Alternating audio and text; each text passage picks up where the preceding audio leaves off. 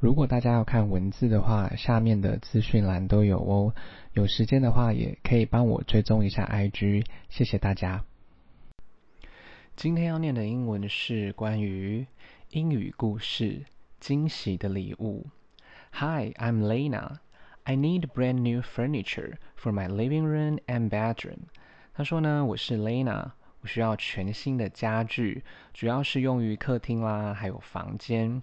brand new 全新的 furniture 家具 living room 客厅 bedroom 房间 I tried to Google it online, but I couldn't really get the right one. 我试着呢上网找了，可是我都没有办法找到正确的。My next step was to go to a store in my neighborhood. 下一步呢，我就决定到他们邻里邻居附近的商店找找看。neighborhood 邻里。The store was called Oldman。这个店呢的名字叫做 Oldman。I walk into the store。我走进这个商店。The clerk was very energetic。这个店员呢是非常有精神的、有朝气的。Clerk 店员，energetic 精神的。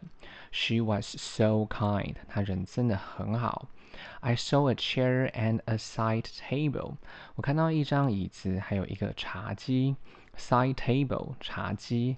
I touched them for a while。我就摸了一下它们。The quality was awesome。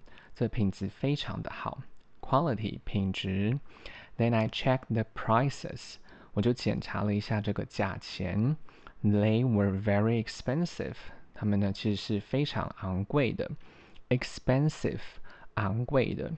The side table was twenty one thousand。这个茶几要两万一千元。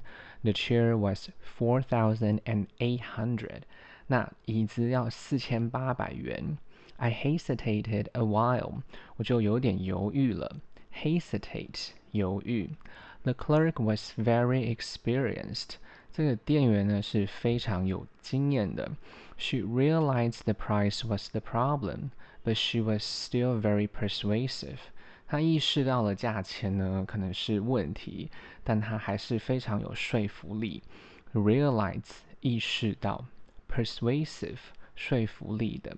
She told me I could give you a discount, but she required me to buy one more item. 她呢就告诉我我可以给你一个折扣， 但她要求我呢要多买一个品项。Discount 折扣，require 要求 item 品项。